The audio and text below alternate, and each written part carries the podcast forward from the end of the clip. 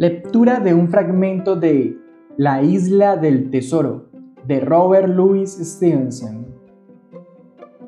Y a la tercera repetición del coro, empujó las barras del cabrestante al frente de ellos con gran brío. Más aún en aquel momento de excitación, ese canto lúgubre me trasladaba con la imaginación, en un segundo, a mi vieja posada del almirante Benbow, en la cual oía de nuevo la voz de aquel capitán sobresaliendo sobre el coro entero. Pero muy pronto el ancla estaba ya fuera y se la dejaba colgar, escurriendo junto a la proa.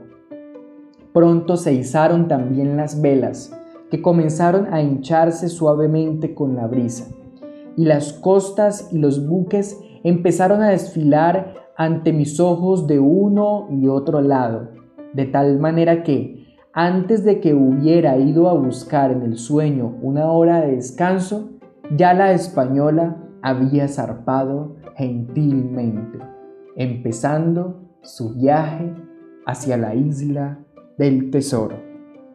En la lectura, Edward Isao.